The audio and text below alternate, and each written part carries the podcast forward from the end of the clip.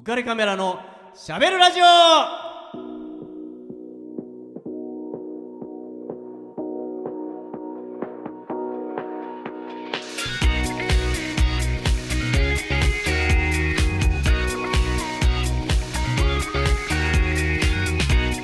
皆さんこんばんは。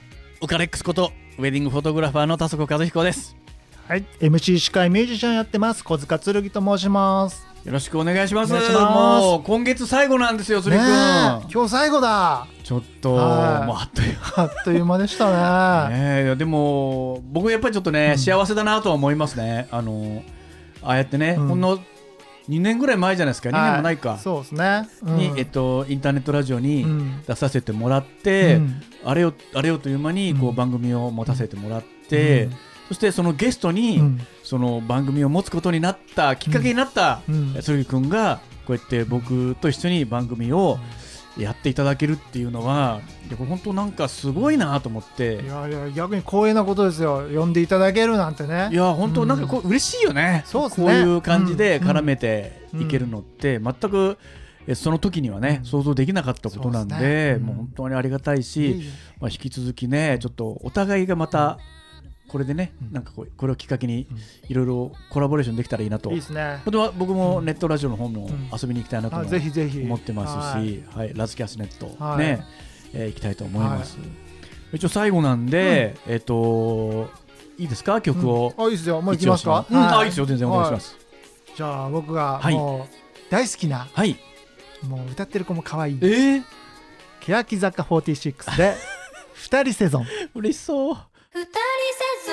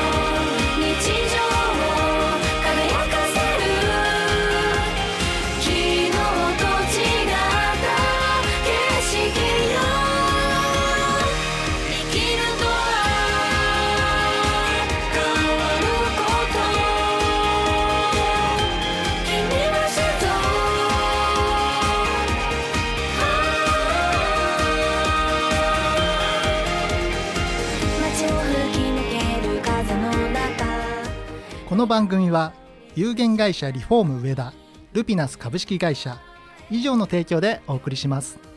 はい、はい。えー、誰推しとかあるんですか？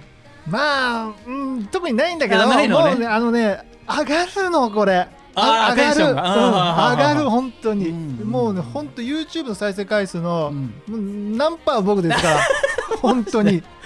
鬼のように回すっていうね、えー。うん、毎日上げてるからねこのテンションをねこれ聞いて。えどの辺がなんかこう特にセリフの中であるの？なんか歌詞にまあでもねまああのね嬉しそうだな。さサビサビ来たと思ったらもう一個サビあるみたいななんかねそのねああーなるほど。はいはいはい。二段階的なのがねこうあ上がってまた上がるみたいなね、うん、上がるんすよ。何回言うんだよ。本当に。えー。ここれ本当好き。ちょっと意外だったな、うんそうでしょ？だってさ、最初にかけたの、何でしたっけ？あ雨ざらしでしたっけ？はいそうね。ああじゃないじゃあよ一緒にね。もう忘れてるよ、ん。もう。あったあったそんなのが。ちょっと。振り幅すごいですね、うん。何でも聞く。うん。うんなるほどね。うん。そうそうそう。うん。はあ、ありがとうございます。はい。ね。はい。ままた新たな一面を見させてもらいました。ありがとうございます。はい。ありがとうございます。はい。えっとまあちょっと話は変わるんですけど、うんはい。えっとまあ実はこの間ね、うん。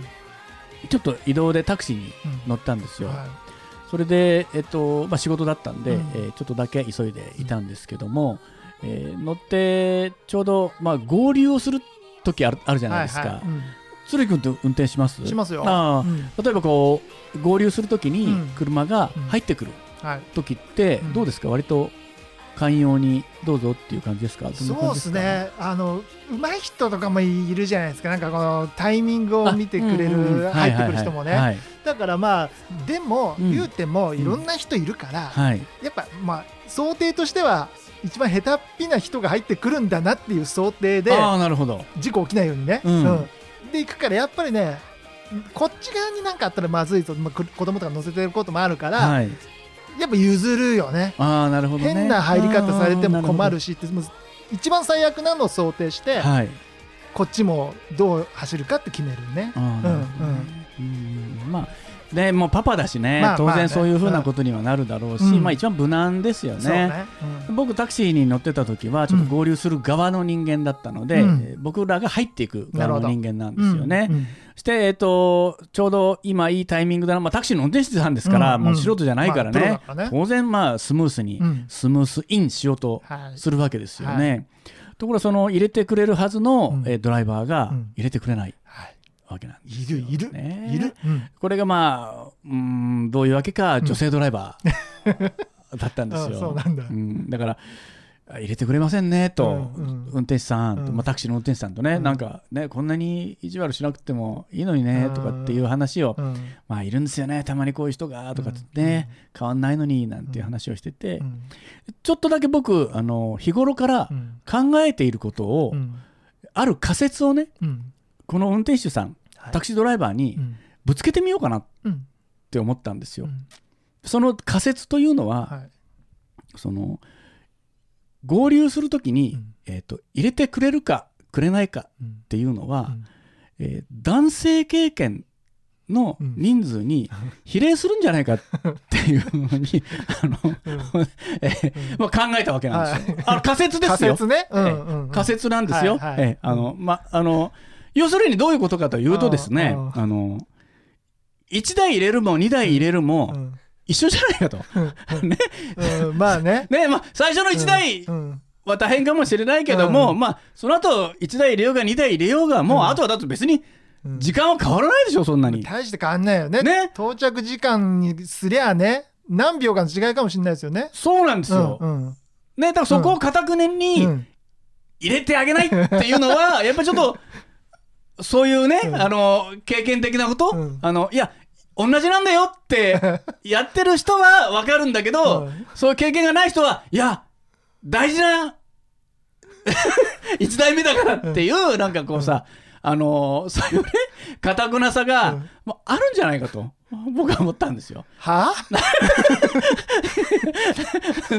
仮説ね。仮説。仮説ですよ。あくまで仮説ですよ。いはいはいはい。や、わかんないですよ、それは。ね、うん。僕はわかんない。でも、もしかしたらそういうことあるんじゃないかと。うん。ね。ね、うん。この人はやっぱり低層関連がうん。ね、強い人うはん。入れられないな。うん。あれはもう、割ともう緩い感じの人は、どうぞ、別に一人入れても二人入れても一緒だし、みたいな。はーいみたいな感じで、割とアメリカンな感じで、こう、入れてくれるのかなって思ったりとかして、うん。それ、どう思いますって、あの、タクシードライバーの人に聞いてみたんですよ。は ね、なかなか入れてもらえないんで、でそしたらね、ありですねって。それありますね。って。ね、きっとそうですよと。あの女、きっと男性とも付き合ったことがないに違いないってこう、言い言い出すわけですよ。僕じゃないですよ。仮説は僕だけども、実証してるのは ドライバーさんですから。実証ね。うん。彼はたくさんのうん。そういうね、ケースに出会ってう、んなるほどって思ったんでしょうね。そうか。そうなん、そうかもしれないですよ、それは。と。なるほどね。ましてや今、この目の前にあの子は、絶対そうですよ、と。生きてるわけですよ。はい。でね、そう、そのプロがそう言うんだから、あ、きっとそうなんだなって思って、僕はね、うん。なるほど、ん。じゃあ、これからそういうつもりで、うん。ね、こう、なかなか入れてもらえなければ、あ、まだ、そういう経験がないんだなって、うん。これからだねっていうふうに、ちょっと、な穏やかな、うん。寛容な気持ちでね、イライラせずにうん。見てあげられるし、はい。こうね、はい。すんなり入れてくれる人は、さすがベテランっていうかね、慣れてんなーみたいな風にうん。思うな、思って、こう、ちょっとこう、ライトをピカピカってこうさせた、入れてくれたりしたらねう、ん。ししようかなって思ったわけなんですよ。うん。なんでそんな呆れた顔してる何言ってんの？いやいや、大発見だぐらい思ってるんですけど。そうなんだ、ええ。まあ仮説だからね。いやでも。まあ運転手さんは実証したの？それ。実証実証かでもきっと思い当たる節が あったじゃないですか。ねうん。いや、その通りですよと。そそうに違いないってこ あなるほどね。う、ね、もう本当、膝を打って同意してくれたわけですから。う。んいいよ。もうその2人のそのね運転手さんと2人の世界だったらまあいいですよ。はい。はい。公共のビデオはダメですかダメですよ。あのね偏見ですよそれ。そうなのかな。僕ちょっと思わずもういや我が意を得たりと思ったんですけどね。そうなのかな。まあちょっとねちょっと僕は、えーこの仮説を後々広めていきたいなと、えー思っておりますんで、はいどうぞ えーじゃあちょっとここで曲をかけたいと思いますね。まあねタクシーといえばこの曲ですね、はい。浅野ゆう子さんの「ムーンライトタクシー」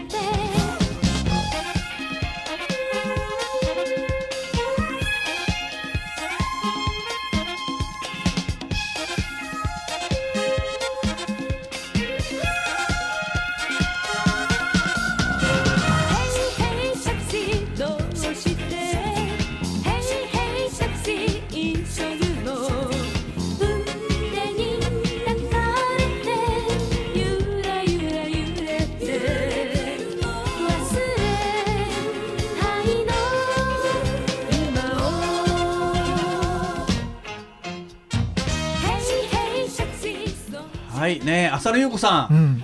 ちょっと綺麗な人なんですけど、ね。まあ、アイドルでもともとデビューしたんで、そうなんだね。うん。うん。でもねこの曲めっちゃおしゃれじゃないですか、おしゃれ。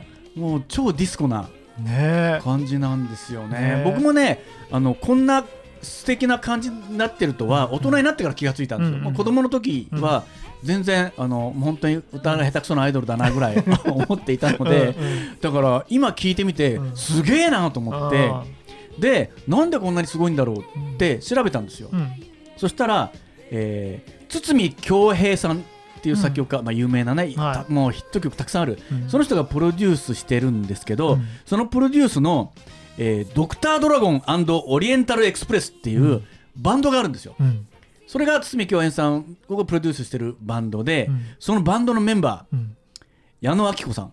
ほう。ねえ。うん有名ですよ、後藤嗣俊さん、はい。うわ鈴木茂さん。はい。林立夫さん、はい。昔うん。のハッピーエンドとか、うん。ティンパンアレイとかのメンバーなんですよ。へもうえとんでもないメンツが当時の日本の最先端のバックバンドがうん。ついてこれやってたんですよ。そりゃすごいわ。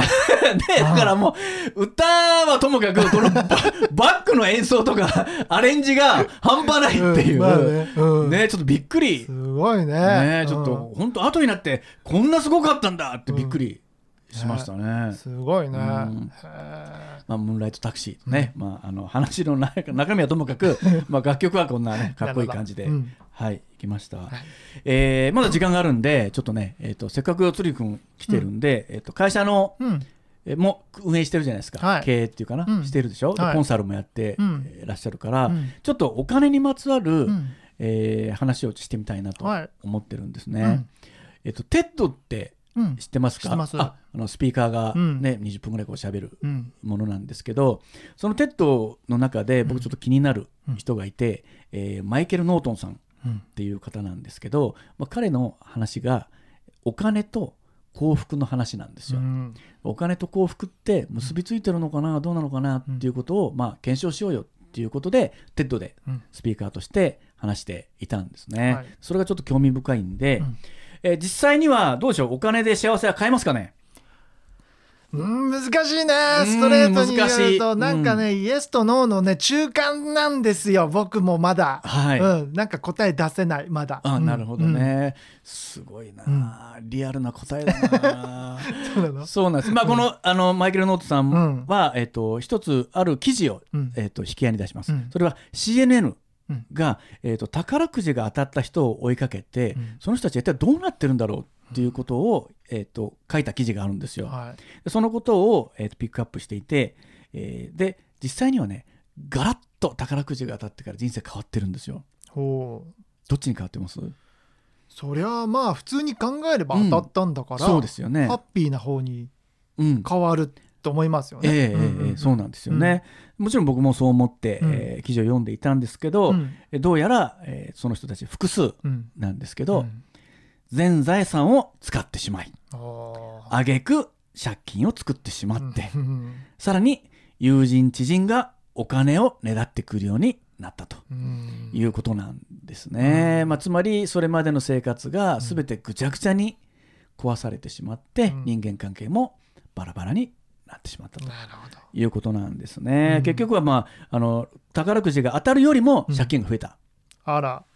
まあね、生活水準も落とせないしっていうことなんでしょうし、うん。あと、まあ、あのいろんな人間関係で人も寄りつかなくなったし、うん。人がどんどんねだりに来るので、うん。自分たちも人から離れていこうん。うとして、非社交的な人間になっていったと。つまりもうなんかこうな殻に閉じこもるじゃないけど、うん。まあ、あんまり外にも出なくなったし、うん。社交性は失われてしまったとうん。いうことで、まあ、全く不幸せな人生を送る羽目になってしまったっていうのが、まあ、いくつかのうん。当選者の追いかけた時に、うん。そういうふうなことになっていたということなんですね。へまあ、興味深い。ですね。うんまあ、それでそのマイケル・ノートンさんは、うん。えー、とじゃあ本当にお金は幸せにつながらないのかなっうん。て彼自身は思ったんですよ。うん。なんか自分なりに検証してみたいなとうん。思って。というのはもしかしてお金の使い方うん。によっては当然幸せになれるんじゃないかうん。っていうふうに思ってじゃあそれをどういうふうに使ったらいいのかっていうのを検証してみよううん。っていうことを始めたわけです。はい。つまり具体的にどういうことかというと、うん。学生さんを、うん。えー複数集めまして、うん。それを二手に分けます、片方側にはランダムの金額うん。5ドルだったり10ドルだったり20ドルだったりを渡すんですね、バラバラに、うん。そしてお金を渡してこのお金を夕方5時までにうん。全部使い切ってください。うん。大したお金じゃないんですけど、うん。で、えー、とだけども1個条件があって、うん。自分のためにそのお金を使い切ってください。うん。って言うんです、はい残り半分いますよね、うん。残り半分の人にはこのお金同じようにばらまいて、うん。このお金誰かのために使ってください。っうん。て言うんですよ。はい。そうするとみんなさーっと別れて、うん。5時に戻ってきましたと、うん。使ってきました、うん。じゃあ一人一人教えてください、うん。で一人一人教えてもらう前にこのアンケートを取る前に、うん。全員の幸福度っていうのを数値化してくれってうん。言ってるんです、別に何でもいいんですよ、はい。僕は、えー、と100%なら100%、うんうんうん。僕は80%かなとか、まあ、いろんな適当に言ってるんですよ、うんうん適当でいいんですよ。はい。でそれをお金を使い終わりました、うん。使い終わったらあなたの幸福度はいくつですか？っうん。ていうことはまた聞くわけです、はい。でここで興味深いことがうん。起きるわけなんですね、それは何かというと、うん。想像つきます、やっぱり、うん、今の流れからするそうとですよね。人のために使った方が、うん。ひょっとしてそうなんですよ、やっぱり。うん、その人たちの方がうん。幸福度が上がってるんですよ、でで自分のためにお金を使った人は幸福度ほぼ横ばい。まあ、もう別に言ったらまあもらった金で金自分に金使った、で幸福が上がるかって言われりゃまあ別に、まあちょっとラッキーだったけど、うん。ぐらいかなっていう感じなんですよ。結局そのお金の使い道っていうのは、うん。えっとまあ金額にもよるんですけど、うん。えっと、スターバックスにうん。コーヒーを飲みに行く人もうん。いれば、うん。えー化粧品を買ったりとかっていう人もいるし、うん。えーまあ、逆に、えっと、お母さんにプレゼントを買った人もいれば、うん。寄付をした人もいれば、うん。あとスターバックスに行って誰かのためにコーヒーをおごってあげる人もうんいたりとかまあ様々だったんですけど、結局のところ誰かのためにお金を使った人の方がうん。幸福だっていう数値が上がってるんですよね。興味深いのは、うん。これ金額の大小関係ないんですよ、うん。つまり5ドル渡してる人もいれば20ドル渡してる人もいるわけですよね、5ドルの人も同じようにうん。幸せだって思うし、うん。20ドルの人も同じようにうん。幸福度が上がってるんですよ、うん。それ金額でもないんですよ、はつまり誰かのために何かをしたっていうことが、うん。自分が幸福だって思えることになってるんですよね。なるほどということを考えていくと、うん。さっきの話に戻れば、うん。お金って必ずしも幸せにならないっていうことじゃなくて、うん。お金の使い道によっては、うん。自分を幸せにすることができるんじゃないかっうんていうふうに、まあ、これは仮説をはい。ちょっとね、うん。立てるわけですよ。うん。でもう一つうん。二つのある、えー医薬品のうん。営業するチーム、うん。社会人ですね、はい。を集めて、うん。同じようなことをやるんですよ。うん。であるチームには、えーお金をドンと渡して、うん。このお金を自分たちのために使ってくださいって言うんですよ。はい。でもう一つのチームにはこのお金みんなのために使ってくださいっうん。て言うんですよ。はい。で、えーみんなのために使ってくださいって言われた人たちはうん。何をしたかというと,、うん。えーっと貯金箱、うん。まあ、具体的に言うと貯金箱みたいなものを、うんの中にこうお菓子が入ってる人形があるらしいんですよ。はい。その人形を買って、うん。全員でパーンと割るとそこからお菓子が出てくるっていう、うん。もうたわいもないものなんですけど、そういうものを買って、うん。そしてみんなでパーンと割って、うん。みんなで食べようっていうことを、うん。まあ、やったそうなんですよ。うん。で、えっと、この中でこの後結果がいろいろ変わっていくことがあるんですけども、はい。それはあのこれチームでやってますから、うん。みんなのために何かをしようってやったチーム、劇的に営業成績上がるんですよ。この後。びっくりするぐらい、うん。何があったっていうぐらい、つまりみんなで力を合わせてやろうよっうん。ていう雰囲気が出来上がったんでしょうね。うっん。ていうことでこの2つのチームも本当真逆の結果をその後生み出すことになったらしいんですよ。なるほど。うん、なかなか興味深いしこういうことを、まあ、知ると、うんえっと、金額の大小じゃないけども、うん。えー多少なりともうん。誰かのためにうん。ちょっとでもお金を使うっていうことが、うん。もしかしたら自分のためになる。うん。自分の幸福度を上げて、人のためにやってることなんだけども、うん。ああ俺今幸せだなっていうふうに思えて、うん。よりモチベーションが上がるっていうことが、まあ、この検証の結果、うん。まあ分かってきたわけなるほど。なんですよね。お金と仕事うん。とか、まあ、お金と幸福度っていうことを考えると、なかなかね、まあ、す自分だけのためにっていうと変なんですけど、うん。まあなかなかね他人のためにとは思いにくいうん。じゃないですか。はい。世知辛い世の中だし、うんだからそこをやっぱりほんの少しでもうん。そういう気持ちがあることによって、うん。いろいろ変わっていくんだっていうことがそうなんだね。分かってちょっとまあ面白いなと思ってうん。どうですか経営者としては？そうね。でもね僕ね、はい。会社やってるけど従業員いないんですよ。一人でやってるんですよ。あーなるほど。はい。うん。従業員いたらなおおごるんだけどな。別にいいじゃないですか。ぼ誰かのために考えればいいわけだから。僕今晩全然空いてますし、え えおごれって。この後。僕のためにやってもらっては僕はもそう文句は言いませんよ。う。んそれは何であろうが。あ金額の大小じゃないですから。はい。おごれば幸福になるんだよね。そうなんですよ。あなるほど。なろうよみんなで。あれ？なんかこの後おごることになってるおかしいな。ねえ宮本君。あおごってもらっちゃう。空いてんだもんなこの後はい。まあねそんなことで、はい。えーね、ちょっとこの話をん。今日はね最後に、えーさせていただきました、はい。ね、なかなか勉強になる、ね。ね、たまにはこういい話もするんですよ。勉強になりますね。はい。浮かれカメラのしゃべるラジオ。はい。勉強になります。はい。じゃあちょっとね、はい。ちょっとお時間あるようなんで、はい。えー最初にご説明した浅野ゆう子さんセクシーバスストップを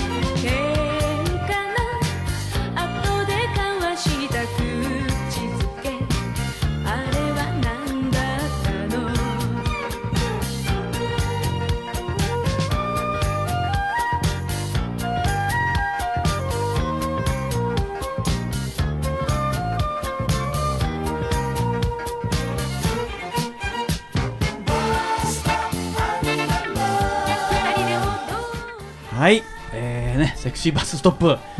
セクシーですね。セクシーだね。あーもう時間来ちゃった。うん。えーとじゃあ僕の方から、えーとはい。この番組のスポンサーリフォーム上田さんからえー求人のお知らせです。えー川崎市東百合ヶ丘に事務所を構えるリフォーム上田さん、えー内装の職人さんを募集しています。18歳から45歳くらいまで未経験の方でも大歓迎だそうです。性別も問いません、えーぜひ仲間に加わっていただきたいと思います。お問い合わせ先を申し上げます044-969-4484 044-969-4484です。お気軽にお問い合わせください。はいじゃあお願いします。はい。浮かれカメラのしゃべるラジオではリスナーの皆様からメッセージご意見ご感想をお待ちしております。番組宛てのメッセージはオフィシャル Facebook 浮かれカメラのしゃべるラジオで検索。または当番組の制作会社言葉リスタへメールアドレスは info アットマーク言葉リスタ .com info アットマーク言葉リスタ .com こちらまでお問い合わせください。たくさんのメッセージお待ちしてます。はい。じゃあまた釣りくん。はい。お開きの言葉ですけどぜひまた来てくださいねわかりました。遊びきます。お願いします。また来ますよ。はい、じゃあ、えー、とお開きの言葉は、はい。えー1989年、うん。平成元年ですね。雪印、うん。ネオソフトハーフ、うんね、この CM のセリフでこれ流行ったんですよね、うん。いきますね、はい。い、きますよ。せーの。おい？しい？だしょ Dream,